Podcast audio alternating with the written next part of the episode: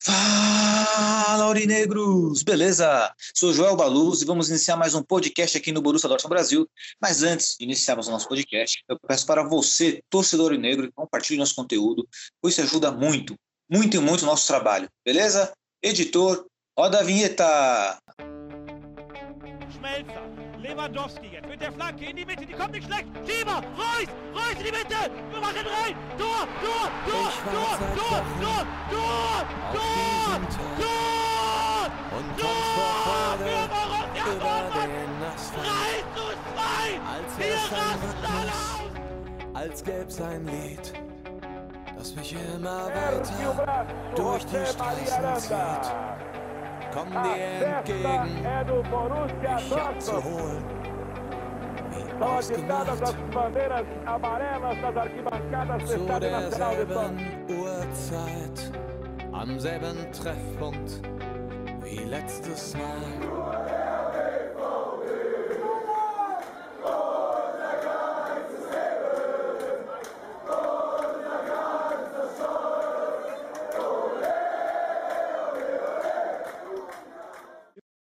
Primeiramente, um bom dia, boa tarde, boa noite para todos vocês.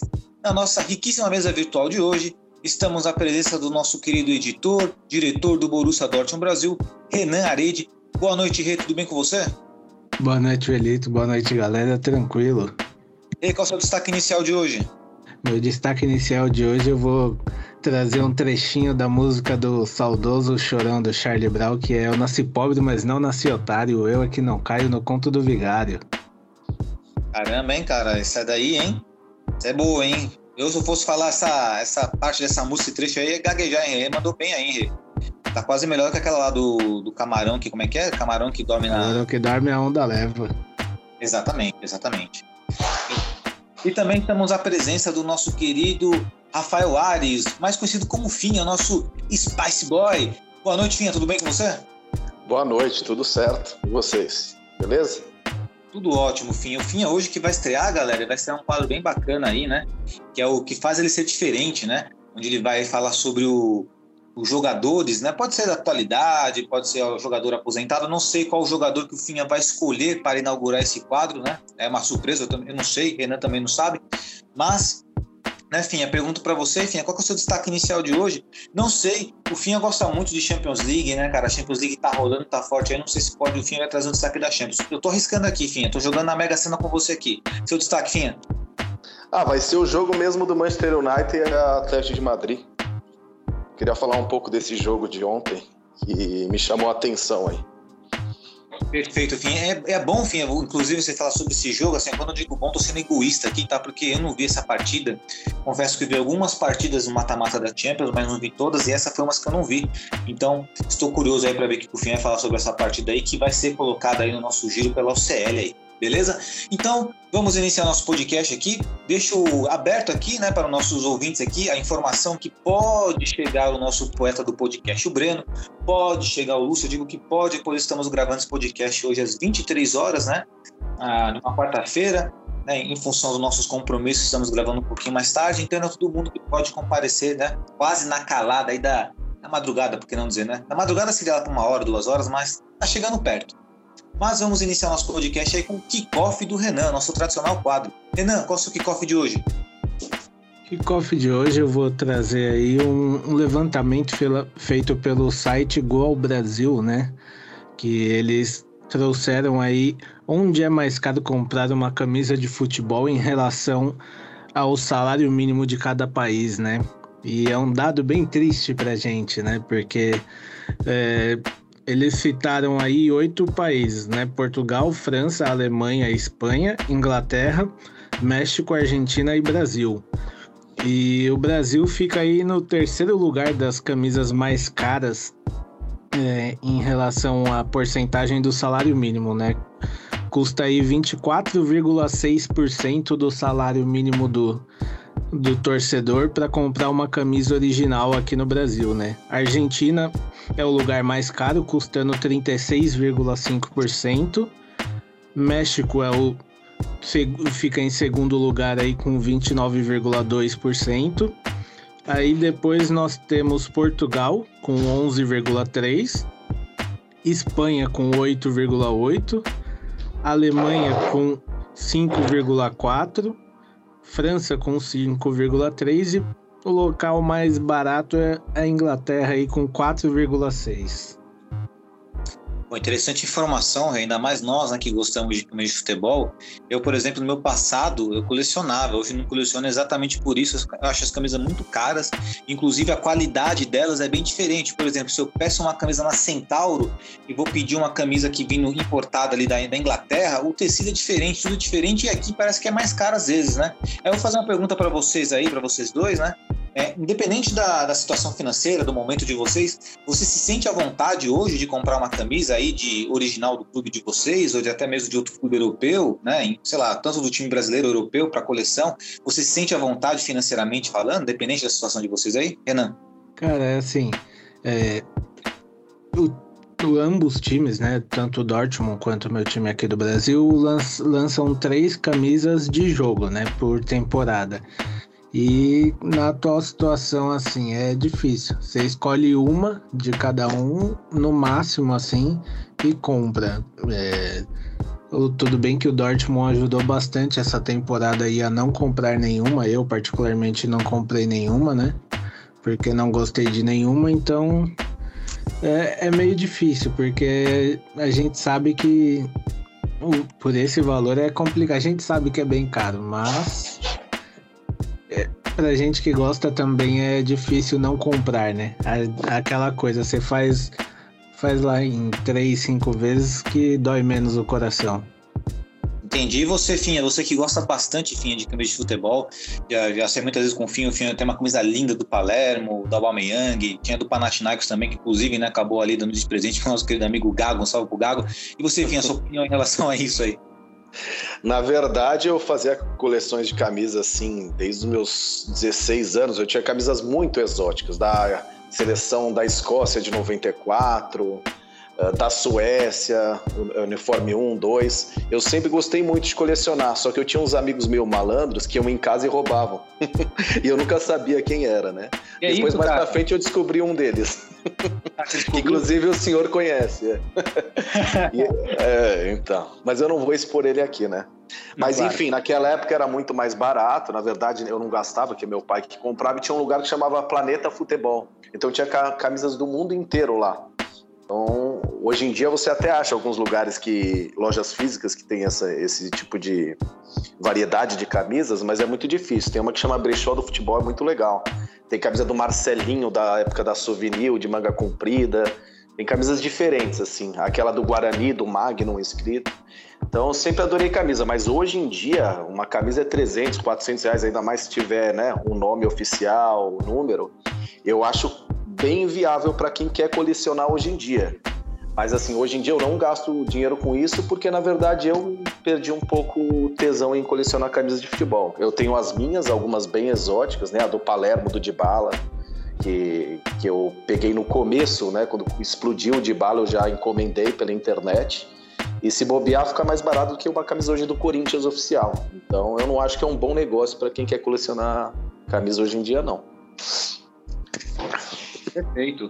Uma, só para encerrar essa, esse kickoff seu, Rê, é, muitas vezes, né, me deparei com vendedores de camisas, né, que assim, eles vendiam a, a, réplica, né, e aí a réplica sempre era metade do preço, né, é sempre um preço convidativo, né, um preço, um preço agradável, e que de fato, se via a camisa, você via assim, pô, tem nada que tirar. Agora, eu só quero assim entender uma coisa em relação ao conceito de camisa réplica e posso estar sendo leigo aqui. E por isso que eu vou perguntar para vocês, vocês podem saber, podem não saber, mas camisa réplica é uma forma gentil, sutil, educada de falar que a camisa é pirata, Renan? Enfim.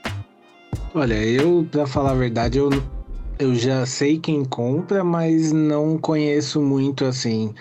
É, dizem que ela parece a original, né? Mas eu acredito que se encaixe na questão de pirata, né? Porque a gente vê muito mercado chinês, tailandês vendendo. Então, talvez. E o, a gente sabe que din o dinheiro que eles vendem não vai para os clubes, né? Então, eu acho que se encaixa na parte de pirata. Se encaixa, Pinho? Com certeza. A qualidade não é a mesma. E, e é, um, é uma enganação, uma auto-enganação. Você comprar algo que não é oficial primeiro que você está prejudicando o clube, né? O clube vive dessas receitas. E segundo que, assim, você vai ter algo que você sabe que é falso. Só para mostrar para os outros que você tem uma camisa diferente, bonita. Assim, para quem não tem condição, eu entendo, mas para quem tem condição de comprar, eu acho, eu acho bem feio, na verdade. Até saiu recentemente, né, uma matéria falando que Corinthians, Palmeiras e Flamengo são os times é, que tem mais prejuízo com isso, né? Que são quase 2 milhões em perca de renda por conta de, desse mercado paralelo. Mas eles têm culpa por justamente ser sim. preços abusivos. Não, sim, claro. Não que os times não tenham culpa. Porque, igual é. você falou, 300, 400 reais em camisas é. é tipo, não é todo mundo que vai dar. Então, eles têm culpa, mas é um mercado que afeta bastante a renda dos clubes, né? E só fazendo, até fazendo um desabafo para vocês, né? Tipo, recentemente, né? Final de ano tem amigo secreto, essas coisas, né? Eu fui presentear um amigo meu, né? Que torce pro Palmeiras, aí eu fui, acabei, falei o nome do time. Acabei na loja lá e assim, você vai numa loja oficial de um clube, o que, que você espera, né, ser recebido, né? Que o cara te dê a camisa lá num pacotinho da Puma, cheirosinho e tal, enfiar a camisa numa sacola de papelão e toma aí, velho, acabou. Porra, eu não... A camisa... Na loja oficial do Palmeiras? Oficial, cara, oficial. não, de, disso, essa parte eu não posso reclamar, porque assim, é, eu já comprei camisa diretamente na Nike, direto em lojas do Corinthians também. E sempre vem bonitinho. As pessoas que atendem são pessoas que brincam com vocês, um atendimento ótimo. E aí, ainda teve uma vez que eu brinquei com um cara, né, que foi comprar a camisa e falou: e aquele chaveiro ali? Não pode ser de brinde, não? A camisa já tá levando o meu rim e tal. Ele falou: ó, a gente não faz isso, mas eu vou vai, vai cair na sua sacola ali. Aí eu levei para casa. Perfeito, né? Pô, uma, uma, um saquinho de papel. Tirou do cabide, sabe? Tirou do cabide ali, tava disponível, o cabide colocou lá. O cara achou que eu tinha cara de tonto. Acho que era isso também, né? Podia ser, né? E assim, a gente tem que ver também se essa pessoa realmente era palmeirense, né? É verdade. A gente né? sabe que nessas lojas não, não tô falando que ela não era, mas e que a pessoa por não torcer vai tratar mal ou vender errado. Mas eu, acontece, né? É verdade. Quer falar uma coisa, Vinha? Não, não. Pode seguir. É, infelizmente, né? Mas aí, né, outra vez fui comprar uma outra camisa de outro clube, né? Aí do São Paulo, aí lá os caras me deram na, na sacolinha pra, enfim, né, sei lá, não sei se é a loja, se é. não sei. Qualquer dia eu vou, vou, vou ver outra loja do, do, do, Palmeiras e farei a experiência, né? Afinal, né, já revelando, sou palmeirense, todo mundo sabe disso, né? Então, se um dia eu for comprar uma camisa, eu vou em outra loja, não naquela, que pelo amor de Deus, eu não gostei do, do, atendimento ali. Espero que não seja um padrão, né, do, do, das lojas oficiais do clube. Bom, agora vamos para o nosso prato quente, né? É verdade, é prato quente literalmente, né? Porque é engraçado, né? Em semana de Champions League, né, o Borussia Dortmund jogou hoje contra o Mais, né? Ganhou de 1 a 0. E acho, acredito que poucas pessoas viram esse jogo, né, em função do horário. O Borussia Dortmund estava com o jogo atrasado aí, né? Agora igualou o número de jogos em relação ao Bayern de Munique, diminuiu a vantagem para quatro pontos e é engraçado que assim, eu, até no pré-jogo, coloquei, no pré-jogo coloquei lá como pauta, né, como tópico, na verdade, realidade ou ilusão, né? E a realidade é, a realidade é que nós estamos quatro pontos do Bayern de Munique, mas sabemos, eu, ao meu ver, e aí, né, o, você não precisa nem fundamentar, vocês não precisam nem fundamentar tanto em relação se é uma, uma ilusão, não, mas eu vejo como uma ilusão o torcedor do Aurinegro que almeja um título da Bundesliga pela forma como está jogando. E eu explico isso exatamente, né, falando da partida contra o Arminia na semana, no final de semana, que ganhou por 1 a 0 um time que está na zona do rebaixamento, e do mais, 0-5, ganhamos de 1 a 0 hoje, um time também que está né, beirando aí a parte de baixo da tabela. Então vou chamar o Renan para falar um pouquinho para nós como foram essas duas partidas, Renan. E se de fato é, podemos definir como uma realidade ou ilusão isso aí, essas duas vitórias do Borussia Dortmund por 1 a 0 Olha, é, é, bem. É o meu, meu destaque inicial se encaixa direitinho nessa parte aí, porque assim. É, é ilusão, cara. O Dortmund não vai ser campeão, esquece. Assim, tá quatro pontos, ok. Mas eu assisti os dois jogos e, assim, é, o main of the match que, ele, que o Dortmund coloca lá no fim do jogo, né, para escolher, devia ser o torcedor que assistiu os dois jogos. Porque ambos os jogos foram horríveis. para ter noção de como os dois foram horríveis, hoje o melhor jogador do Dortmund foi o Henry Kahn. Quando o Kahn é o melhor em campo, alguma coisa tá errada, né? Porque a gente sabe quem é o Kahn. Então, é, entendo que assim, o Dortmund tem muitos desfalques, blá blá blá, aquela velha história que a gente já sabe, mas com desfalque ou sem desfalque, o time jogou mal costuma jogar mal. Hoje foi, para mim, pior. É, hoje foi o pior jogo que eu já assisti do Dortmund de longe, assim, mesmo tendo ganho. O time não jogou nada, não mostrou vontade e achou um gol no final ali para diminuir a vantagem, mas assim. Desculpa, eu não consigo acreditar em título nem se tivesse feito 8 a 0 hoje, a distância tivesse em um ponto, para mim não o Dortmund não demonstra assim que vai brigar por um título, que vai tentar ser campeão. Ele tá, tá jogando, se acha o gol, beleza. Se não acha, paciência. Aí vem as entrevistas pós-jogos, que são pior do que tudo, que é as mesmas desculpas e frases de sempre, que é ah, o time lutou, mas o adversário era qualificado. Ah, os meninos deram tudo de si. Ah, a gente tem muitos desfalques. Ah, blá, blá, blá, mais do mesmo.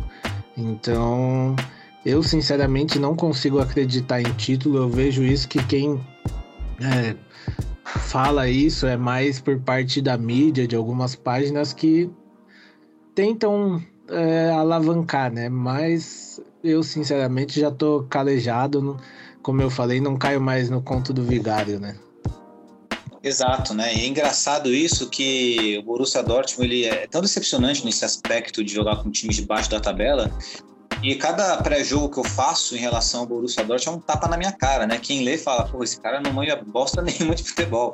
Porque não tem como analisar, cara. Não tem, o Borussia Dortmund não tem padrão tático, os jogadores também não seguem uma sequência. Aí você acha que o Haaland vai fazer alguma coisa, o Haaland já não tá fazendo nada faz muito tempo, o Royce tá naquela nhaca e quando joga, a Kanji errando, né? E aí esses resultados de 1x0, 1x0 lá, um pra cá. É como você falou, não há nem vontade de assistir o jogo do Borussia Dortmund. É até difícil assistir o jogo do Borussia Dortmund. Né? E assim, é... cara, o time. A gente ganhou de 1 a 0 sofrido, sofrido, mas muito sofrido, chorado, com aquele gol ali achado de um time que, se eu não me engano, tinha 14 desfalques, porque até semana passada tava com epidemia de Covid no elenco, por isso que teve que adiar o jogo. Aí você, ah, não, o time ganhou. Como que você vai ter esperança se a gente se mata para ganhar de 1 a 0 de um time que, que tem tantos desfalques quanto a gente, e isso tendo em vista que o elenco deles em si já é um elenco pior do que o nosso? É, os caras querem que a gente tenha esperança? Não, a gente é realista aqui, cara. Eu, sinceramente, não, não consigo ter esperança nenhuma em título. É verdade, né? E o que, assim, o que ilustra muito, né, essa, essa, esse paradoxo de realidade e ilusão, ó, é até bonitinho, é exatamente você perceber que os times que estavam na chave de grupo do Borussia Dortmund na Champions League foram classificados, né? O Sporting tomou uma cacetada do Manchester City. O Ajax, tinha do nosso querido amigo David, pipocou, né? Pipocou, uhum. peidou na farofa e foi eliminado pelo Benfica. Então você já nota aí que, né, como o Borussia Dortmund nessa temporada foi muito decadente. Agora, só, só para encerrar com chave de ouro aí, Finha, é, assim, no nosso podcast passado, que você não estava presente, um, um dos podcasts passados, nós comentamos até a possibilidade de o campeonato alemão mudar o formato dele né, para mata-mata, como era o nosso campeonato brasileiro nos anos 90, para ver se tirava essa hegemonia do Bayern de Munique. Chegamos à conclusão que, aí vai entrar uma frase bem curiosa, né, que a gente fez uma alusão aqui, que não adianta o marido entrar em casa pegar a esposa dele com outro cara na, na casa, na, no apartamento dele, ele, como solução, vendeu o sofá. Não adianta. Então, nossa conclusão foi a seguinte: que não adianta vender o sofá, não adianta mudar o formato do campeonato para dar uma competitividade pro, pro Borussia Dortmund, para acabar com esse reunião do Bayern de Munique. Você concorda com isso, Finha? E você também coloca isso, o torcedor negro que acredita que o Borussia Dortmund possa ser campeão ainda dessa temporada, tá com ilusão? Tá, tá, tá iludido? Quem está acreditando nisso está extremamente iludido. Os próximos cinco jogos do Borussia não são jogos fáceis. Vai pegar Wolfsburg, Wolfsburg, Leipzig e depois o Bayern. Aí tem mais dois que são um pouco mais fracos. E o Bayern só vai pegar é, clubes da, de 12 para baixo da tabela. Então a vida do Bayern daqui para frente vai ser muito mais fácil e o, com certeza o Borussia vai perder pontos nesse caminho. E principalmente no clássico, acho que fica difícil. Se chegar no clássico é, em condição de um ponto a menos, aí eu acredito, porque daí vão ter poucas rodadas depois. Teria que, teria que chegar para esse clássico contra o Bayern com igualdade de pontos, ou uma diferença de um ponto no máximo, senão não leva. Não, não tem a mínima chance. Perfeito. E você colocou algo interessante aqui, que eu até esqueci de, de citar, né, para embasar exatamente esse, esse aspecto da ilusão, né? Porque o Bayern de Munique teve alguns adversários um pouco mais complicados que o próprio Borussia Dortmund. Né? O Borussia Dortmund está pegando essa parte agora da tabela um pouco mais fácil, né? Time de baixo da tabela e está demonstrando um desempenho, né, dentro do futebol, dentro de campo, abaixo, ganhando somente de 1 a 0. Acho que corrobora bastante. Acredito também que nesses três jogos que o Borussia Dortmund tem à frente vai ser bem difícil aí ter uma sequência. Se fizer nove pontos, inclusive ganhando o Bayern de Munique, pô, aí vamos queimar nossa língua e dá bem, né, pô? A gente quer queimar a língua, a gente quer isso, a gente, a gente quer queimar a língua, pô. Mas é difícil, claro. não dá pra vender, né? Não dá pra vender isso pra galera. E, e quanto ao formato do campeonato, não pode mudar, porque aí você vai premi, premiar a incompetência. Os outros clubes têm que se mexer para se estruturar melhor e conseguir competir com o Bayern. O, o campeonato de ponto corrida Mas... é o mais justo que tem e as Copas estão aí justamente para ter uma variedade de campeões. Mas aí, enfim, relaxa que é igual eu falei semana passada, o Apocal aí, é esse formato e o Dortmund conseguiu ser eliminado pelo time da segunda divisão. É, mas aumenta a chance de zebra, né? Mata-mata sempre vai aumentar a chance de zebra. É, e isso para mim é injusto. É, é, é, é, é, consenso nosso aqui, de fato, que consideramos que o campeonato de pontos corridos, né, ele é mais, ele é mais justo, né, quando se trata de uma liga do que o mata-mata. E assim, nos anos 90, quando nós éramos moleque, né, todo mundo moleque, a gente adorava aquele formato, né, por ter emoção e tal, né, mas como, como é que será que seria aqueles campeonatos naquela época se fosse pontos corridos, né? Como é que seria, né? Seria mais justo, evidentemente, porque a gente sabe que é mais justo esse formato. Ah, mas era, um, era outra época, a gente não conhecia os pontos corridos, né? Era uma coisa é. que se usava mais na Europa. E, e, naquela época não era tão profissional o futebol, era muito mais amador. Hoje em dia envolve muito dinheiro, patrocinador, e um título pode ser decidido por, por muitos poucos detalhes que não premiam a competência, a organização. Então, se a gente quer que o futebol seja cada vez mais profissional e mais sério, é, é importante os pontos corridos, até mesmo para evitar corrupção, que naquela época tinha muita corrupção de arbitragem, né? Você vê na Itália. Ou seja, é muito mais fácil roubar um time como o Bayern no mata-mata do que no pontos corridos, né? É verdade. Dá pra você manipular mais as coisas, né? O campeonato não. Claro. É verdade, evidente, né? A gente, vê isso, a gente vê isso na Copa do Mundo, né? Um dia vamos trazer, até fazer um podcast um dia especial sobre a Copa do Mundo. Vamos fazer quando tiver perto da Copa do final do ano, e se tiver Copa, né? Porque o mundo está quase entrando numa terceira guerra mundial. Mas, mas até para falar sobre isso, eu lembro muito bem de manipulação de resultado quando foi um jogo entre Itália e Coreia do Sul em 2002. Nossa, cara, nunca vi uma manipulação tão crachada na minha vida. Foi um negócio absurdo, cara. Você faz um filme, oh, Renan, quer ganhar uma grana? Você que edita, faz as coisas aí, Finha, você que é, o, né, é um modelo, Finha, você que é um bom ator também. Faz uma produção aí falando essa Copa do Mundo. Finha faz ali o Francisco Totti e o Renan ali falando sobre essa história aí, né? Pega um coreano aí e tal. E, cara, é impressionante, cara, fazer um filme como foi roubada a Itália naquela Copa do Mundo lá. E exatamente ilustrando isso, né? Manipulação de resultado. Um dos jogos mais roubados que eu assisti, junto com Corinthians e Boca, depois do que aconteceu em Oruro, que eu, eu não lembro se foi o Amarídia, é, é, fez um absurdo, uma coisa que eu nunca tinha visto, assim. Pelo menos contra o Corinthians eu nunca tinha visto. Perfeito. E lembrar também que nós, torcedores aurinegros, também já fomos muito prejudicados em jogos de mata também, né, Renan? Quanto o próprio Bayern de Munique, né? A lembrar da Já cansamos, né? Cansamos. E aquela bola lá que foi, que tirou, né, que não passou da linha e deu gol, tem tanta coisa, né? Ixi, a gente tem aí um pouquinho mais próximo aí o Sérgio Ramos defendendo de goleiro dentro da área do Real Madrid. Então, mas você vê como muita gente está queimando a língua hoje com a questão do VAR, né?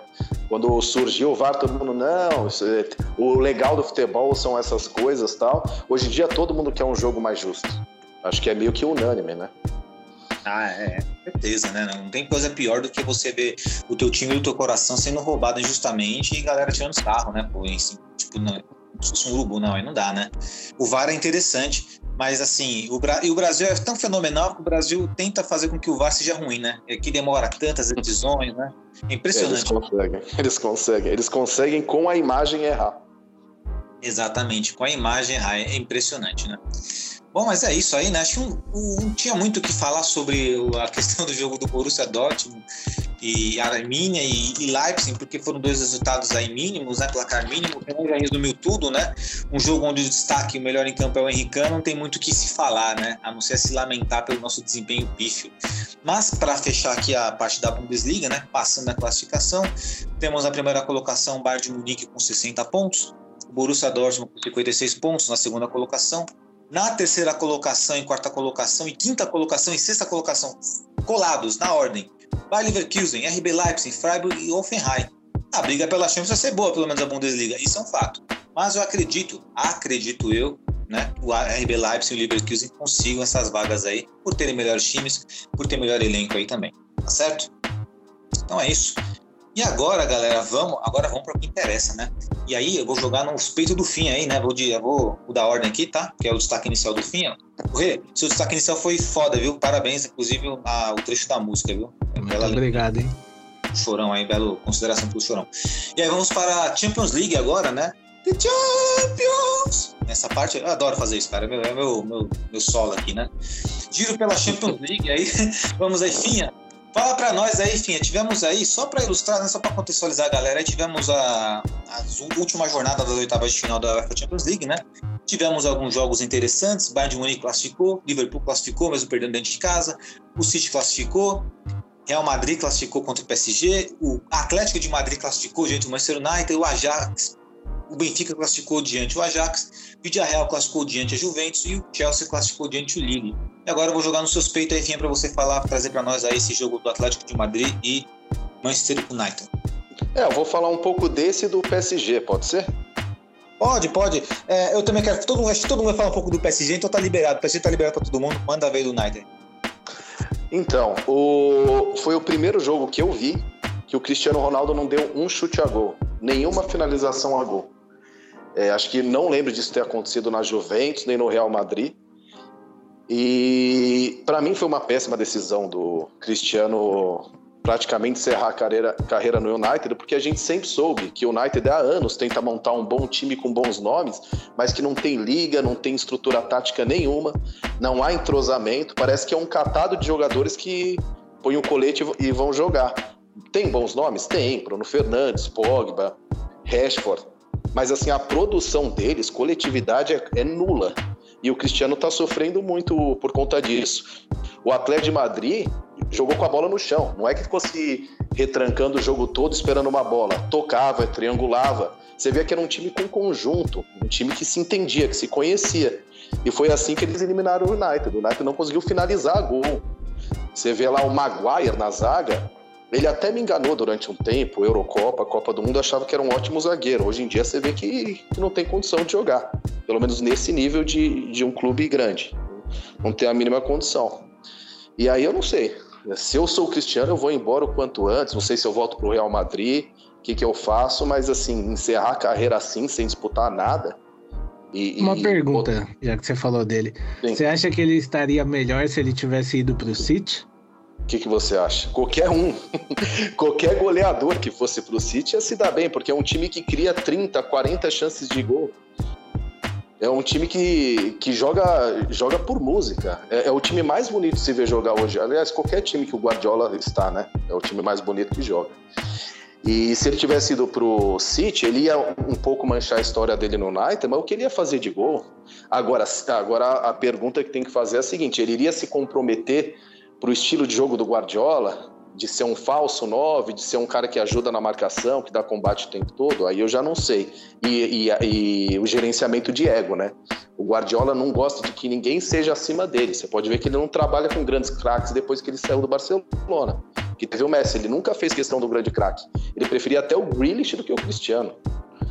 Então, tem, tem, tem essas questões que eu não sei se bateriam o gênio do Cristiano com o do Guardiola, né?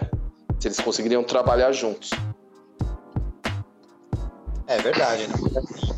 É, até lembro, né, que nós entramos até em um debate, né, em relação ao Cristiano Ronaldo que era bom, que não era bom, né, que tinha um lado ruim dele se queimar com o United, né, mas agora parece que o próprio Cristiano Ronaldo quer sair do Manchester United, né, que ele fala que tem coisas erradas ali e tudo mais, e, assim, ele tá com 37 anos, existem as possibilidades, Real Madrid, acho difícil ele voltar pro Real Madrid, Sporting, pô, se ele for pro Sporting, acabou, vai para encerrar a carreira, né, MLS, encerra a carreira, surgiu a possibilidade de um Paris Saint-Germain, né, e aí nós vamos falar um pouquinho do Paris Saint-Germain logo logo, mas eu não sei quais opções o Cristiano Ronaldo teria. Acho que a esperança seria ele classificar, sei lá, chegar o mais longe possível com o United nessa, nessa Champions, o que não conseguiu, né? E só uma pergunta, Finha, você que viu a parte do gol do Atlético de Madrid, foi oriundo de alguma falha do United, que eu não vi a parte nem os gols. Foi uma falha defensiva, foi uma triangulação, João Félix e o Griezmann. O Griezmann cruzou no segundo pau, entrou o Renan Lodge e não tinha a cobertura de um lateral direito, que estava fechando para o meio. Gol de FIFA, cruzou no segundo pau, entra um cara na diagonal sozinho. Renan Lodge cabeceou para o chão, o DG não, não tinha chance nenhuma da defesa. Perfeito, perfeito. E, bom, é, quer falar uma coisa, alguma coisa sobre o United ou Renan? Quer já dar seu destaque da, da Champions? E se for o PSG, não tem problema não, que a gente vai falar bastante sobre o PSG. É, do United, o Finha já mandou toda a real aí. É, assim, eu, particularmente, já esperava essa eliminação do United, até por tudo isso que o Finha falou de como está lá dentro do, do time, né? Eu não via um, um time forte para conseguir essa. É, passar pelo Atlético de Madrid. Assim, o Atlético de Madrid a gente sabe que não é dos melhores na Champions. Porém, ainda assim é um time mais organizado dentro de campo e fora principalmente também do que o United hoje. Então, por isso não me surpreendeu essa eliminação.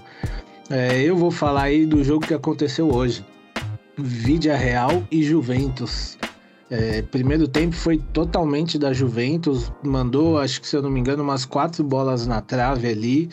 E o, mas quem se classificou no final foi o Vídea Real ganhando de 3 a 0 é, com lances da Juventus assim, juvenis. Nos três gols foi muito juvenil a Juventus.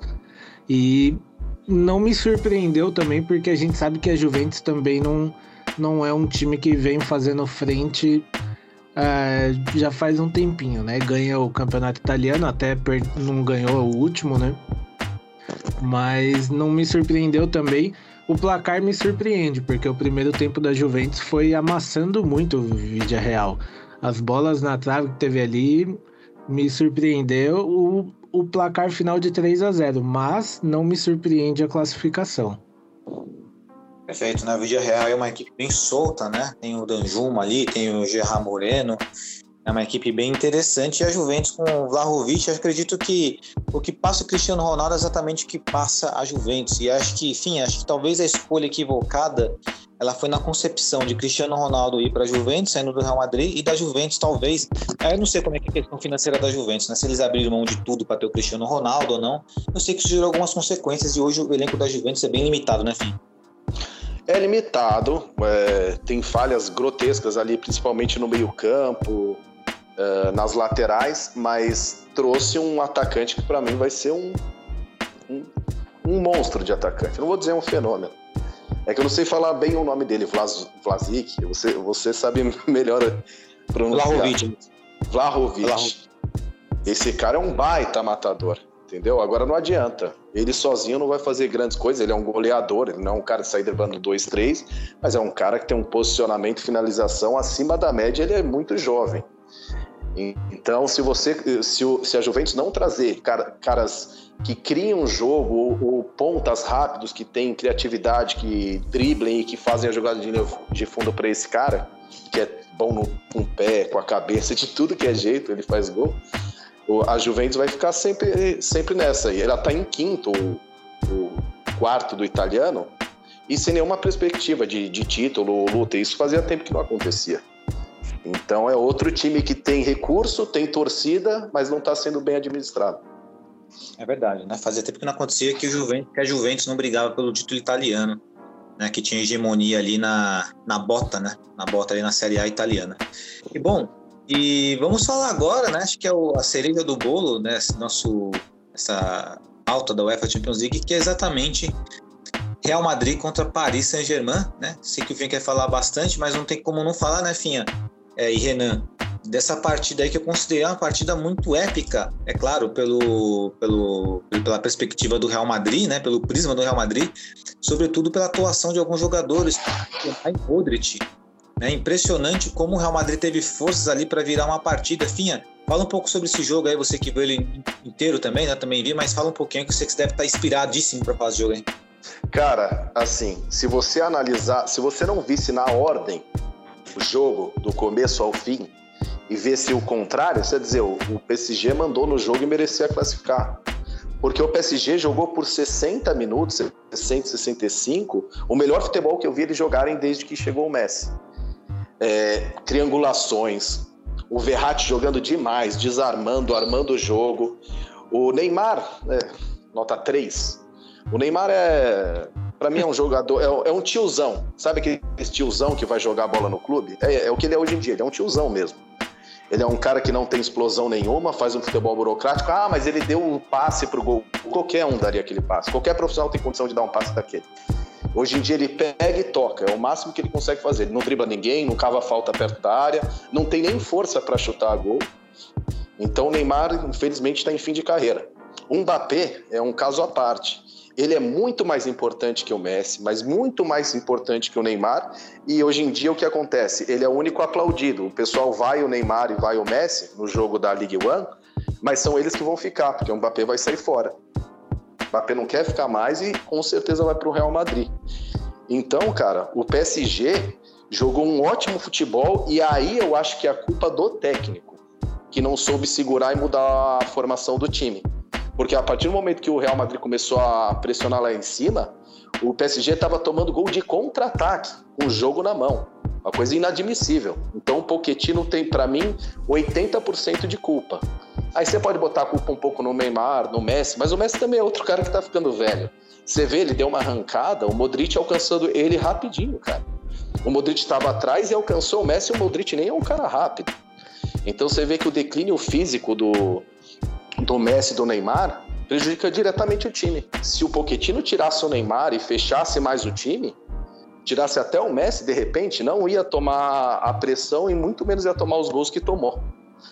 É, parecia uma partida de FIFA. Quem joga FIFA sabe o que é. A equipe adversária está perdendo, liga um negócio que chama pressão constante, que foi o que o Real Madrid fez, e o outro time morre, até que vire o jogo. E foi o que aconteceu.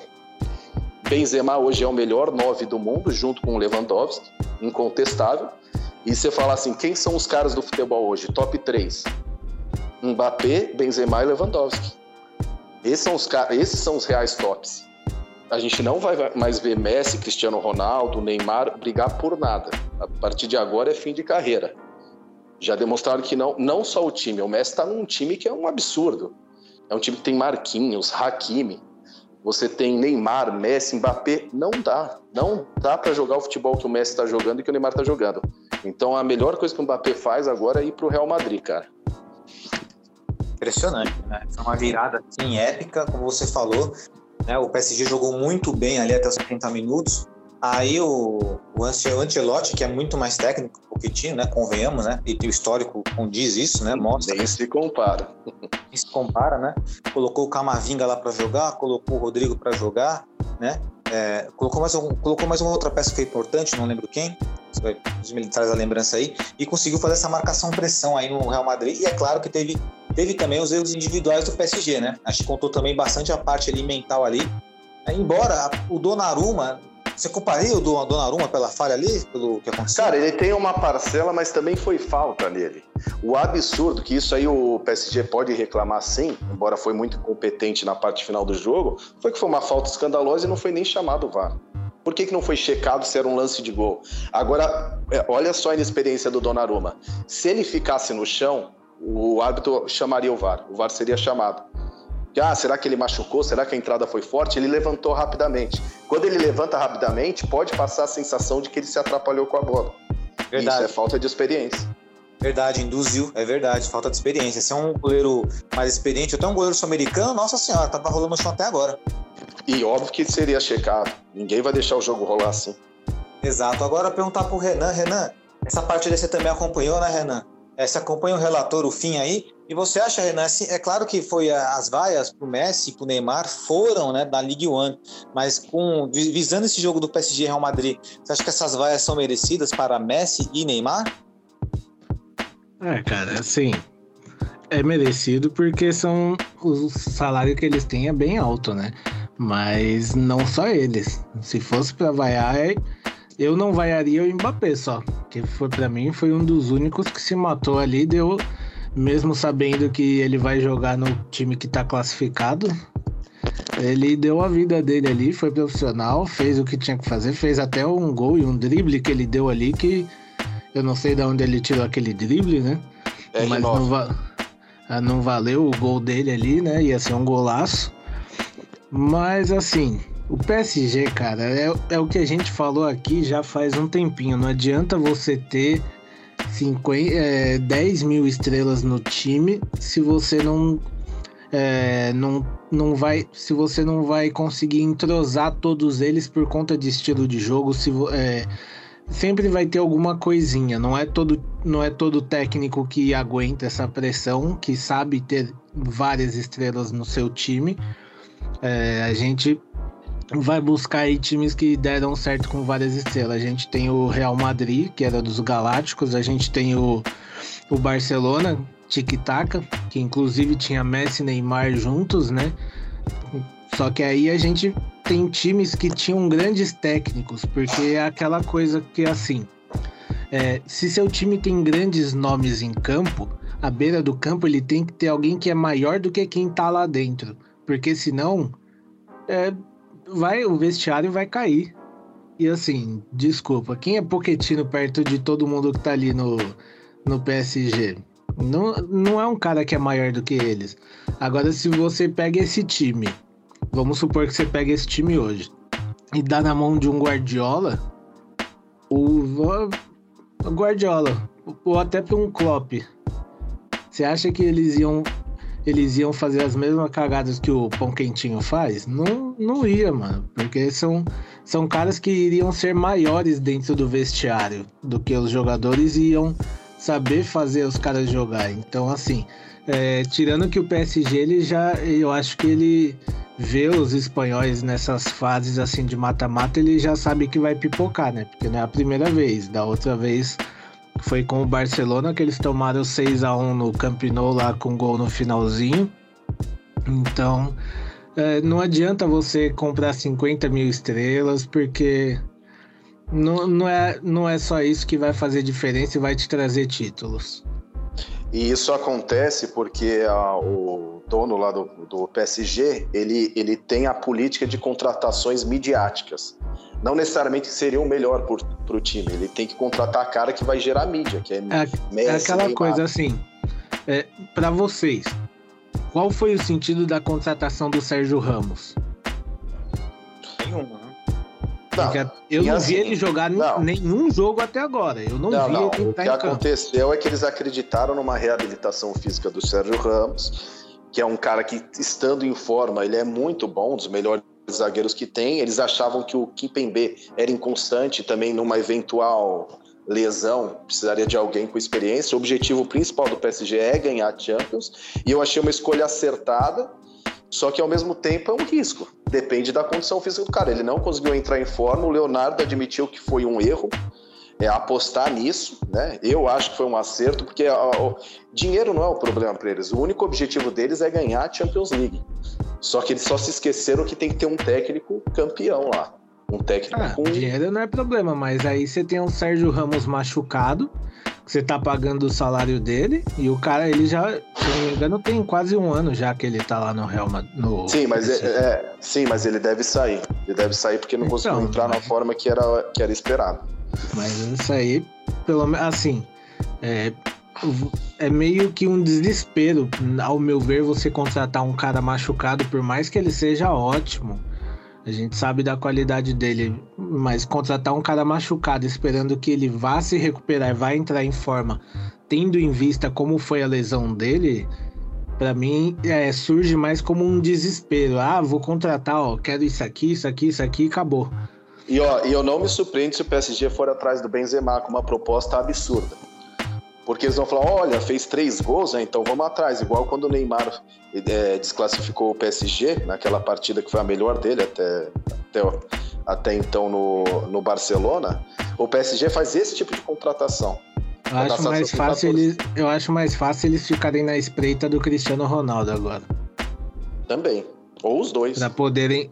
Que aí pensa na mídia que eles, vai, que eles vão ter, porque é tudo que eles é tudo que a mídia quer, Cristiano Ronaldo, Messi e Neymar junto. Claro, e num país que ele ainda não foi, e, ele, o Cristiano é um cara vaidoso, ele, não duvido não. A mídia que o PSG vai ter vai ser gigantesca, vai ser a maior torcida do mundo. Mas não acredito em Cristiano Ronaldo jogando com o Neymar. Também não acredito desses dois jogando junto. A não assim, ser que o assim, Neymar saia. É dois egos gigantes, né? Então, quem vai bater pênalti, quem vai bater falta? Então, é. complementando aí que vocês falaram sobre o PSG, né? O, assim, de fato, o PSG faz essas contratações aí midiáticas aí, porque o dono do, do PSG, que é do Qatar, né? Cara poderoso do Qatar, ele precisa fazer propaganda do país dele. E aí, aí vai entrar em questão política, geopolítica. O Qatar é rodeado de vários países ali no Oriente Médio que querem invadir ele, que tem conflito ali de, de ideias, de, de, ideais né, territoriais com o Qatar.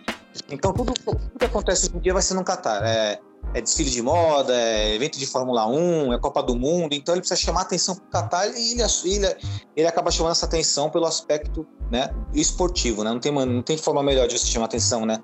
De um país. Isso é né? verdade. Isso é verdade, mas ele se esquece que ele ser campeão também da Champions League é uma visibilidade Boa, muito exato. grande. Muito grande, exatamente. E aí tem essa política de trazer esses jogadores aí, né? Sobre a questão do PSG não dar certo, eu vou trazer uma lembrança para vocês aqui do Thomas Tuchel, né, que foi o campeão, o último campeão da Champions League, ele era técnico do PSG e teve problemas lá. Então, assim, acredito que sim, o Pochettino tem responsabilidade. Pode ficar como, como principal culpado? Pode, pode sim. Mas o PSG tem problemas internos ali também. Dá para você averiguar que tem problemas internos ali também no vestiário. E aí, aí eu posso estar sendo oportunista, mas vou jogar um pouco também essa responsabilidade no, no, Neymar também, que é muito mimado. Quantas vezes o Neymar não arranjou confusão lá no PSG com Cavani na época dos pênaltis, depois com Rabiot, agora parece que, não sei se é verdade, né? Disseram que ele foi para cima do Donnarumma lá, acusando o Donnarumma do erro. Não, isso aí é mentira. Ele inclusive postou um print da conversa dele, do Donnarumma também, já desmentiram isso aí. Até porque seria suicídio, né? É, então, eu achei estranho falar um cara desse bater. Às vezes pode ter sido uma discussão de vestiário que é normal, né? E as pessoas aumentam. Teve também um caso do Draxler, e aí é verdade, que ele falou que o Draxler ganhava não sei quantos milhões para tocar de lado, né? Ironizando o Draxler. Enfim, acredito que tem muito ego no PSG, esse ego atrapalha o desempenho do time em campo, e fora que eles entram com o peso de ser campeão, né? É aquela história, né? Entra com um peso muito pesado, assim, além, né? Além do que é o PSG. Diferente do. O Manchester City também tem esse peso também. Né? Tanto é que o Manchester City poderia ter sido campeão da Champions League, na minha opinião, não foi porque o Guardiola errou em um detalhe. Concordo, eu acho que ele sempre estraga. O Guardiola, quando chega nas finais de Champions League, ele tenta de qualquer jeito ficar o mais vulnerável possível para ser surpreendido. Parece que é de propósito e, foi, e acabou sendo surpreendido, né? Mas ainda assim, o Manchester City joga a liga mais forte do planeta, né? E é campeão nessa liga. E aí, o que, que o PSG é? O PSG vai ser campeão da Liga Francesa, que a gente sabe que não é competitivo. Renan citou os Galácticos do Real Madrid. Eu nem achei, eu nem considero que os Galácticos do Real Madrid tenham tido esse sucesso todo. O Champions League não ganharam nada, não ganharam nada. Então, quando um time como o Real Madrid, um time rico, não ganha a Champions League, você coloca fracasso. Só que, que jogava na Liga Espanhola, que era uma liga forte né? E, tava, e era campeão naquela liga espanhola, que era uma liga forte. Tem esse outro lado. Agora, na França, o PSG tem quem lá como rival? Não tem ninguém. E aí tem essas especulações que o Renan colocou aí, né? Você colocou o Benzema na mira do, do PSG, já ventilou que o Cristiano Ronaldo estava querendo para o PSG, não sei se é verdade, né? E também que o Messi queria ir embora do PSG, ou seja, vai ser uma bagunça esse mercado do meu dia aí. E meus amigos, tenho certeza que quem vai sair perdendo essa história vai ser o Borussia Dortmund que vai perder o rabo, com certeza. É, gente, com certeza. Assim, um chute, um chute que eu vou dar aqui, mas eu acredito que assim, a gente vai ver Haaland nas mãos de Pep Guardiola. Seria animal, cara. Tipo, é, pensando esportivamente falando, tá? Não como torcedor do Dortmund. É como a gente falou aqui, a gente não vende ilusões, né? A gente tem que falar a realidade. A gente sabe que o Haaland vai embora do Borussia Dortmund e a política do clube é assim, então não tem porquê, né? Falar o contrário. Mas ele com um técnico bom, ele vai fazer muito gol, cara. Acredito, né? isso que ele vai demonstrar todo esse potencial dele aí, né? Mas eu não vejo ele no City. Eu não vejo o estilo de jogo dele encaixando no City. A não ser que o Guardiola converse muito, mude muito as características do Haaland.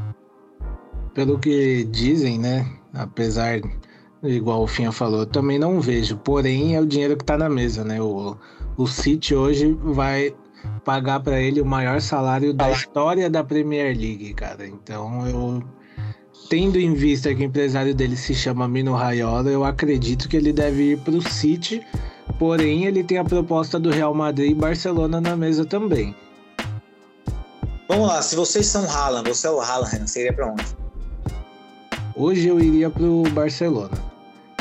Que é o, assim, dos três eu acredito que é o que ele. Né, é o time que tá tentando voltar a, a crescer e ele tem esse status para chegar lá e ser titular absoluto. Real Madrid trazendo o Mbappé e tendo Rodrigo, Benzema e Mbappé, ele vai ter que brigar ali para conseguir alguma coisa. E o City, eu concordo com o fim, ele não assim, não tem as características de um Haaland, mas se ele optar por seguir os passos do pai dele, ele vai para lá, né? Você iria para onde se fosse ele? Ele tem oferta da, do Liverpool? Não, só desses três. Esses são os três concorrentes. Bom, nesse caso eu iria para o Real Madrid porque o Benzema ele deve jogar em alto nível mais um ou dois anos. E ele já estando no Real Madrid, aprendendo, ele vai, querendo ou não, ele vai entrar nos jogos, vão dar um jeito de encaixar eles juntos. O Rodrigo é um jogador muito abaixo da média, média. o Vinícius Júnior sim. É um jogador que pode ser um extra classe, está em caminhos de. Então eu acho que é um time é, muito mais forte. Imagina uma dupla com o Mbappé, o que ele não vai fazer de gols. E no Barcelona ainda é uma reformulação. Ele estaria ele estaria correndo o risco de atrasar a carreira dele com, com um time que ainda vai começar a se encaixar.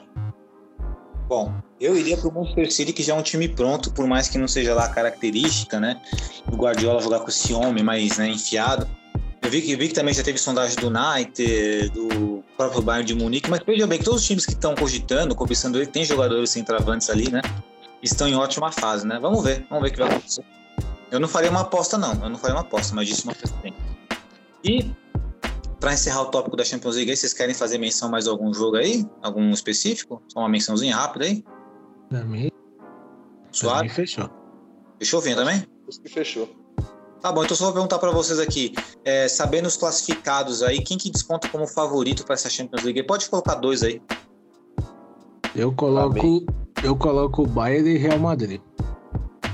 Tinha? Para mim, Bayern e City.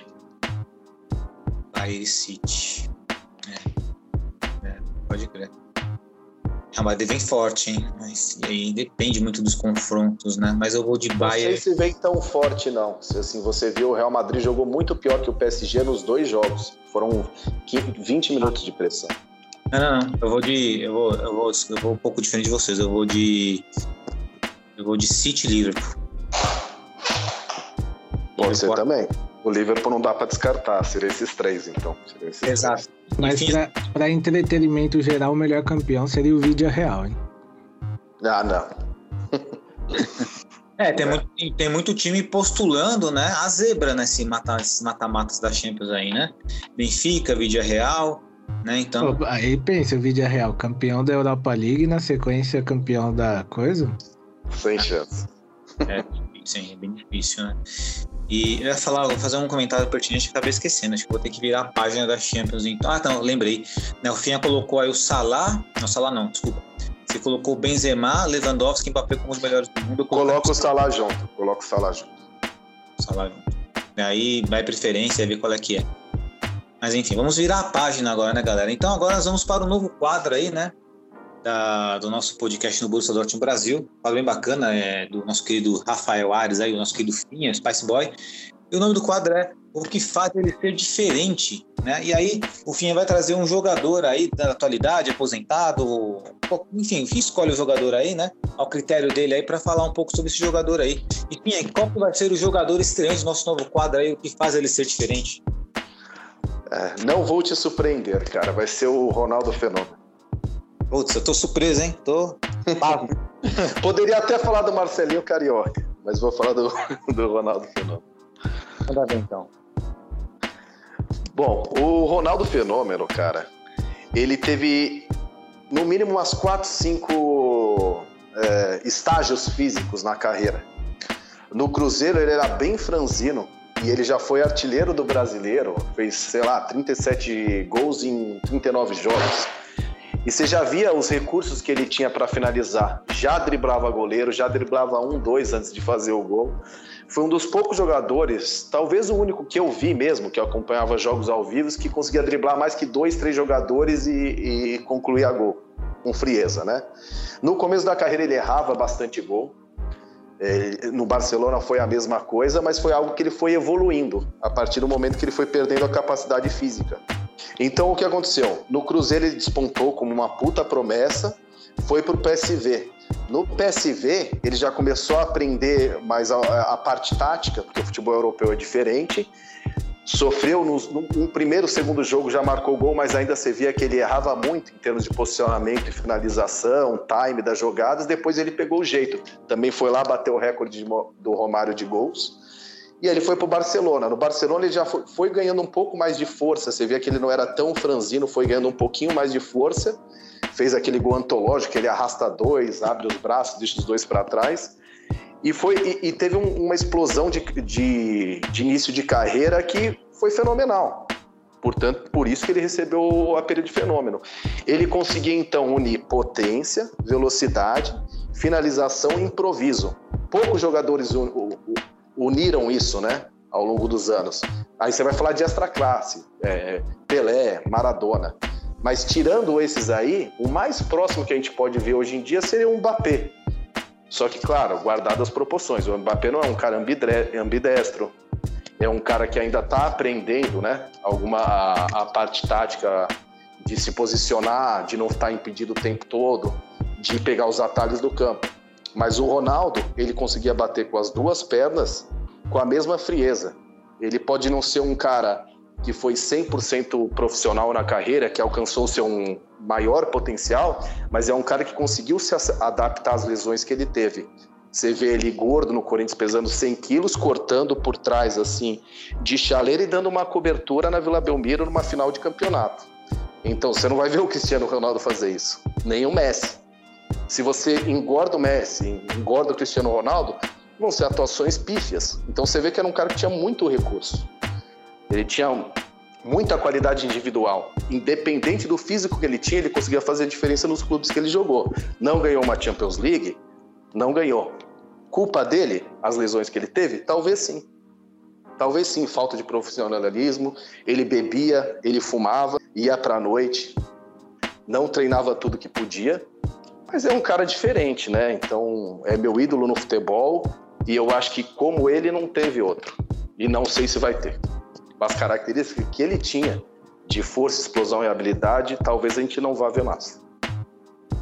Perfeito. Eu sempre fui um crítico, né, ao Ronaldo Fenômeno, mas quando eu digo crítico, não é porque eu desmerecia, eu desmereço o Ronaldo Fenômeno, mas eu talvez não fizesse, né, não colocasse ele, tipo, endeusando ele, né? É, esse era o meu ponto. Mas eu me faço sempre autocríticas. Eu penso que se eu estou correto ou não quando eu penso sobre algo, eu me questiono muito.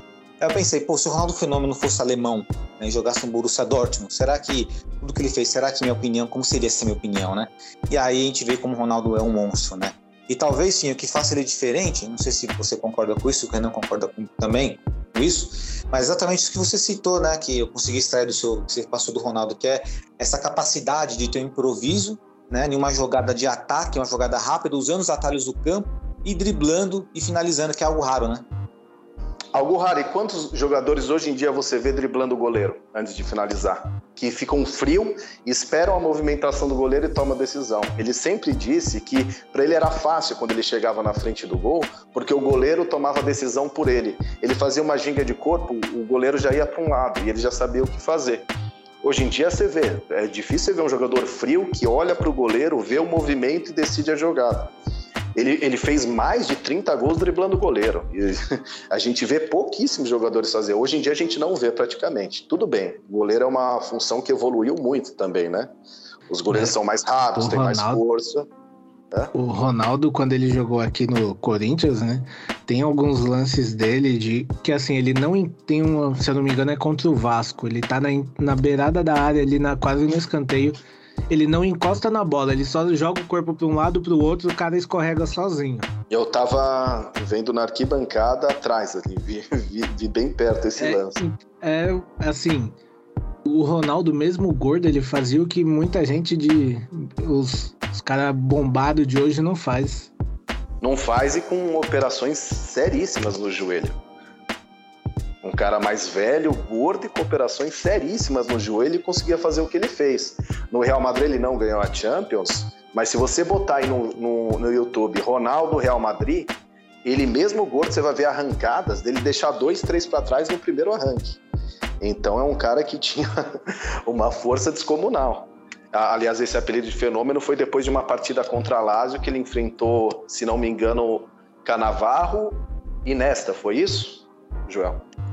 Acho que foi, foi. Canavarro, é o Canavarro. Não? Será que era o Stan na Lazio? Não vou lembrar. Não sei se tinha também, mas tinham dois, acho que era o Canavarro e o Nesta. Nesta com certeza.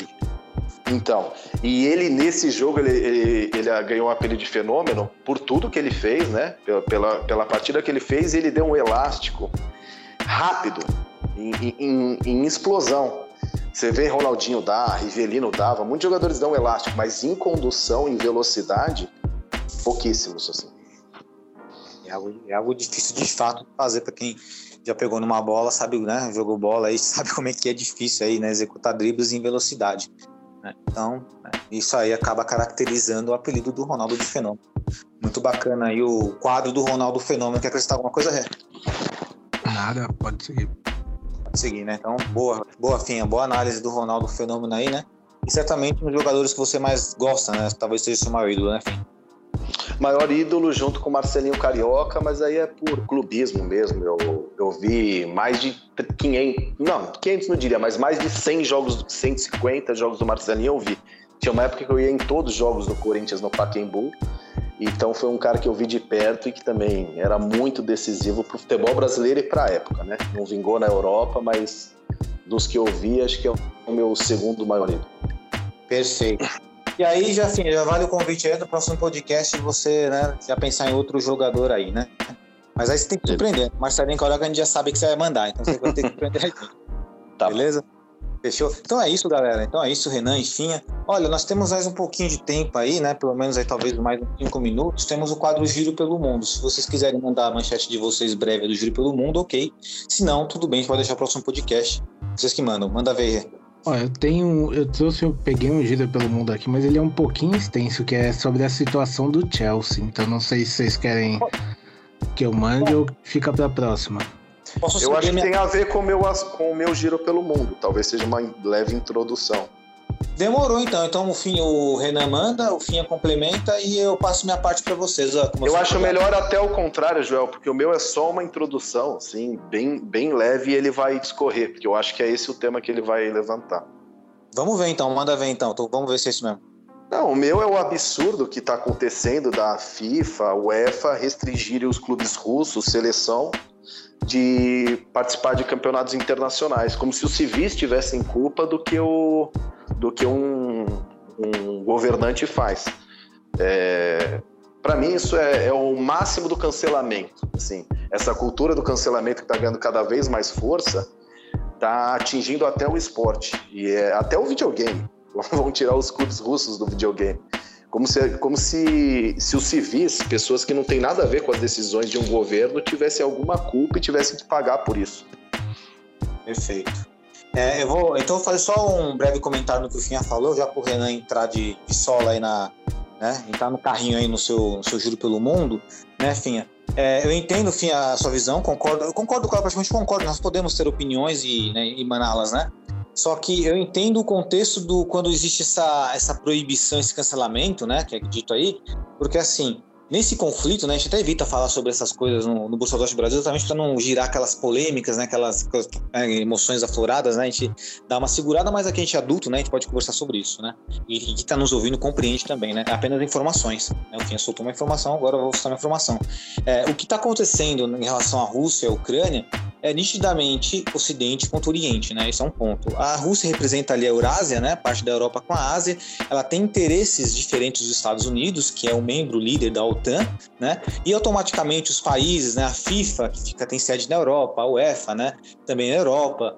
É, torneios da FIFA, né, que são né, sediados também na, nos países agora, né, que tem essa força dos países europeus, né, tem mais maior influência desses, desses países que fazem bloco da OTAN, dos Estados Unidos. Então, eu acho que é natural, né, quando os Estados Unidos tomam uma posição, junto com a OTAN, junto com a União Europeia, que eles vão restringir a Rússia, né, porque eles têm interesses políticos iguais. Então, aí a Premier League abraça a causa, a Bundesliga abraça a causa, o Borussia Dortmund abraça a causa, né, como vocês podem ver, modificar o logo da, da Premier League, da Bundesliga, a bandeira da Ucrânia, né, sem entrar no mérito que é certo e errado. É claro que toda guerra é errada, gente. Não vamos nunca torcer por guerra, nunca fazer torcida para guerra, guerra é errado. De um tiro já tá errado, né?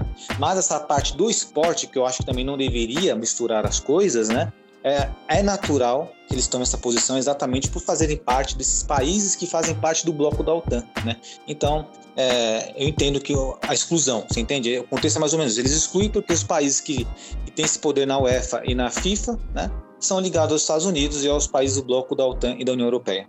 Claro, faz sentido, é compreensível dentro desse contexto. O que eu estou dizendo é que é injusto. Não estou entrando no mérito se não, se não é o processo natural de uma guerra, né? É, e até por outros motivos também. Se você pensar bem, esses jogadores que fossem jogar em outro país poderiam ser alvos de agressão também, né? Sim, Tem sim. algumas outras coisas que podem acontecer. Exatamente, você pode estar incentivando aí, né, a pegar civis russos, né, e você, né, tratar eles de forma hostil, né, assim como Claro. se fazia muito também com os árabes também, né, quando teve os 11 de setembro, enfim, é algo, é complicado, né, como o ser humano, é, infelizmente, tem dessas e espero que um dia a humanidade possa evoluir e que nós falemos somente de paz e de coisas agradáveis aqui. Bom, É, essa é a utopia. é, é utopia, exatamente. Espero que, tá- eu chuto daqui uns mil anos se conserte. Daqui mil anos, quem sabe. Depois Vamos de uma guerra nuclear, talvez. É, vamos ver. E agora- e aí, Renan, o que você tem a dizer um pouquinho aí, né? Você- que- Agora as restrições do Chelsea, né? O, é, do Chelsea vai falar, o, o Renan? Isso, do Chelsea, né, que vem sofrendo aí com essa questão aí. É, o que eu vou, é, todos esses dados que eu vou passar aqui, essas informações, eu até parei para ouvir um podcast que é o Bluecast, né, do Chelsea Brasil, muito bom, por sinal, o podcast deles. É, é assim, as sanções do Chelsea hoje são todas, é, como ele, como o Thiago que do Bluecast falou, é, são movidas, entre aspas, já por uma antiga perseguição da, do Reino Unido, né? Que é o Abramovich. É, ele teve todos os, quase todos os bens deles congelados, com isso é, o Che- inclui o Chelsea, então o Chelsea não pode ser vendido, né? Por conta disso. É, e com isso o Chelsea tem todas as contas bloqueadas. Logo, é, ele não pode mais fazer nada. Então, até é, o clube está impedido de vender ingressos para jogos. É, só pode ir os sócios que já compraram ingressos para a temporada, eles podem ir, porém o Chelsea está preferindo jogar de portões fechados, inclusive até um jogo da Copa lá, eles pediram para jogar de portões fechados por conta disso. Eles preferem que não tenha público do que ter poucos torcedores.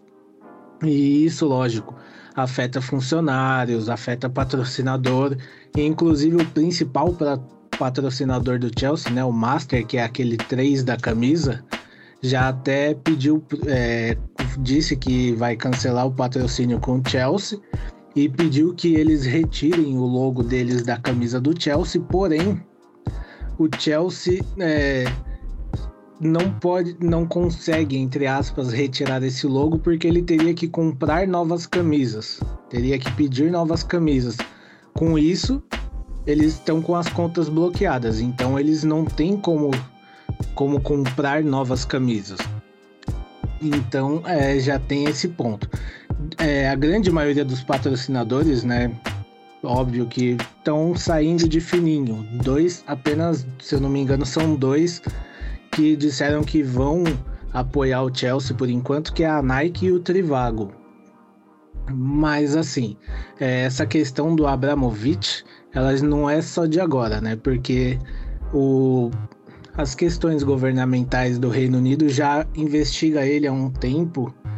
É, até o Chelsea tá no estádio que tá com a capacidade que tem por conta disso, né? Porque o Abramovich, há um tempo atrás, ele foi condenado é, porque ele, assim, ele tem uma sanção, né? Lá na outra, né? Teve o visto de trabalho dele cassado porque ele tinha um envolvimento em um assassinato de um espião russo por envenenamento. E foi comprovado esse envolvimento dele. E, inclusive, ele é grande amigo do presidente russo, né, o Putin. Então, tudo isso envolve, envolve governos também, né? É, só que aí, é, até vou trazer aqui as palavras do Tiago. Ele fala: tudo bem, é errado isso do Abramovich? Não, não discordo do governo, tem que ir atrás. Só que ao lado do Chelsea a gente tem mais duas pessoas ali. Por que, que elas estão suave nights? Não tem ninguém atrás deles, que é Manchester City e Newcastle. Que também são, são donos, só que aí são é, Qatar, é, Arábia. E ele traz até um dado que no último sábado, 12 de março, é, 81 pessoas na Arábia Saudita foram executadas por, entre aspas, terrorismos, que é falar mal do governo local. Aí ele traz a pergunta, ele fala, por que só o Chelsea está sofrendo a sanção? Porque... porque aí entra a questão cultural, né? Sim, aí é o que ele falou. Ele falou, porque assim, porque lá na Arábia ninguém tem o olho azulzinho claro, ninguém é loirinho, ninguém é da Europa. Ele fala, então por isso é mais fácil só a gente ir atrás do Manchester, do Chelsea. Ele falou, em certa parte isso é uma perseguição ao Chelsea também por conta disso do Abramovich. Só que quem se ferra é a instituição Chelsea, só que por completa. Do, do Abramovich até o cara que, que recebe menos lá. O cozinheiro, seja quem for. É, fala, falam até que o Chelsea, para abastecer o ônibus, né, para ir para os jogos, ele tá abastecendo por amizade com a galera, por vales que eles tinham e tudo mais. Então é mais ou menos essa situação hoje do Chelsea e assim, é, eu concordo com ele nessa parte. Se assim, se você tá indo atrás do Chelsea por conta do Abramovich, por que, que você não vai lá atrás do, do dono do City e do Newcastle também, porque senão fica muito escancarado isso. A gente sabe o motivo disso, lógico, mas é, existem coisas e coisas. Já que o problema deles é Abramovich, deixa vender o Chelsea, então, pelo menos. Exato. Concordo. Deveria deixar pelo menos vender, né? Como você vai congelar todos os ativos do clube? Não tem lógica nenhuma isso aí. E aí, corrobora exatamente com, com o argumento do Finha, né? É algo que fica que que ultrapassa né, os limites, né, Finha? Eu acho que sim. Agora é óbvio que não tem a mesma, a, a mesma repercussão o City, porque o, o Chelsea, é, com o Abramovich ligado ao Putin, é o assunto do momento. Qualquer pessoa cancelada não é uma pessoa do nosso dia a dia, é alguém que está em evidência. Então é, é sempre, a, hoje em dia, o que determina se uma coisa é relevante ou não é a mídia, é a repercussão que tem principalmente no Ocidente. E outra coisa também, agora só peso de informação, vocês já devem ter ouvido falar da expressão chamada oligarca. Né? Quem são os oligarcas? São os bilionários russos que surgiram né, depois da, da, da difusão ali da União Soviética. Né? Só que tem uma pergunta do jornalista que ele fez para um outro jornalista, ele falou assim, mas por que só os bilionários russos são chamados de oligarcas, sendo que no planeta inteiro tem oligarcas?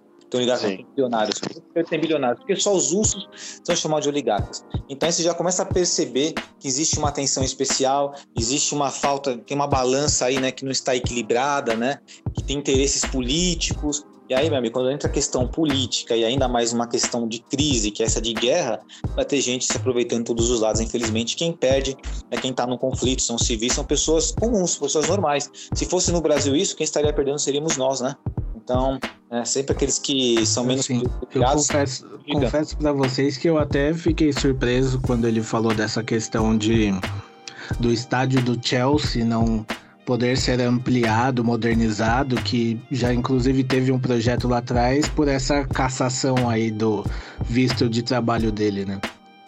Exato. Então a gente começa a perceber aí os interesses na, nas entrelinhas, né? É, vamos ver como isso vai se resolver, né? Acredito que a única solução, ainda assim seria uma solução assim, que não sei se seria de imediato, seria a guerra acabar amanhã e aí as sanções terminarem, né, do Ocidente para a Rússia, né, da OTAN, da União Europeia para os russos, aí quando liberasse essa conta, aí bem que, bem que poderia acontecer, né, mas não Mas, sei se... assim, compradores para o Chelsea já apareceram vários, né, que assim, é, o governo do Reino Unido não quer deixar essa venda acontecer, né, Mas por quê? Qual que é a alegação? porque é dinheiro para Abramovich, né, E, as- e ele tá com tudo congelado, então ele não poderia receber. E como o Chelsea atualmente é dele, por isso que o Chelsea tá no meio dessa. tá sofrendo todas essas sanções, né? Por culpa. eh, Nas entrelinhas. e qual que é a culpa solução possível, então? Aí eu não faço ideia, porque não, não vi nenhuma matéria falando disso. Porém, dizem aí que tem uns americanos tentando convencer os, os fodões de lá a deixarem essa venda acontecer, porque eles querem comprar, né? Vai acontecer, porque envolve dinheiro Vai, e... americano. É americano, senão vocês falaram tudo. Tudo americano, vai conseguir convencer o britânico. Vai chegar lá e vai falar, amigo, tá aqui, ó. A mala com dinheirinho tá aqui, ó, pra comprar. Você quer quanto pra você liberar? Ó, só pra encerrar, vou jogar uma teoria da conspiração aqui. Tá? É, não tem. Assim, é só uma intuição só, tá? É, o fato da, dos ingleses do Reino Unido estar tentando bloquear o Abramovich vender, fazer essa venda, é que talvez eles não queiram que o Abramovich venda para quem ele quer vender. Que que comprar pode ter interesse por trás ali, por exemplo. Hoje a Rússia ela tem mercado aberto com quem no mundo? A China. O chinês tem dinheiro. Vai que ele vende para um chinês. E aí? O que acontece? E aí chega aí, chega o ponto da solução. Chega um norte-americano lá com interesses e tudo mais. Aí de repente, né, se os, se os britânicos acharem que, ah, beleza, é pro americano ali e tal, aí vende, vende para eles. Pode ser isso também. Pode ser esse jogo também. Não sabemos. É só uma, é só uma teoria da conspiração aqui É possível, é possível. né? Então, enfim. Caras, acho que é isso, né, mano? Acho que já estamos aí quantas, quantas horas? Uma hora e vinte de podcast aí. O podcast é bem proveitoso, bem gostoso, informativo, né? Que é o principal intuito nosso aqui, né? Para abastecer nossos aurinegros de informações, não somente no Borussia Dortmund, mas como do futebol e do esporte em geral, beleza? Então agora eu vou jogar nos peitos do Renan aí as considerações finais. Manda ver, Rê. Agradecer a galera que ouve a gente, acompanha a gente, tá aí presente até o momento, né? Todo mundo, Finha, Joelito também que estamos aí presente. E falar pros aurinegros aí que, assim, conselho de amigo, não se ilude com o título, não. Perfeito, Rê. Agora eu vou jogar no seus peitos, Finha, consideração final. Eu vou dizer que, que a graça do futebol e, e do esporte é você acreditar. O Borussia, na minha opinião, não vai ser campeão. Mas já que tem chance matemática, é possível, que acredite. Porque pode acontecer. A chance é pequena. Assim como o Leicester foi campeão da Premier League, quem poderia apostar? Se apostaria alguma coisa? Um real que fosse? Não. Então é possível. Então, enquanto tiver chance, aproveita, porque já que não dá para ser campeão, dá para se divertir na jornada. Bom, minhas considerações finais aqui é primeiramente agradecer né, a todos que nos ouviram até esse presente momento, né? Agradecer aqui todos os membros presentes nessa mesa virtual, Renan, Finha, aos que não puderam estar presentes aqui também, mano um salve, mano um salve também para nossa presida. E é isso, né? Deixar um grande abraço para todos e vamos torcer pelo Borussia Dortmund, independente do resultado, porque sabemos disso, né? Torcemos pelo Borussia Dortmund porque temos o amor verdadeiro, que é o lema deste clube. Beleza? Um grande abraço, até a próxima semana aí. Valeu!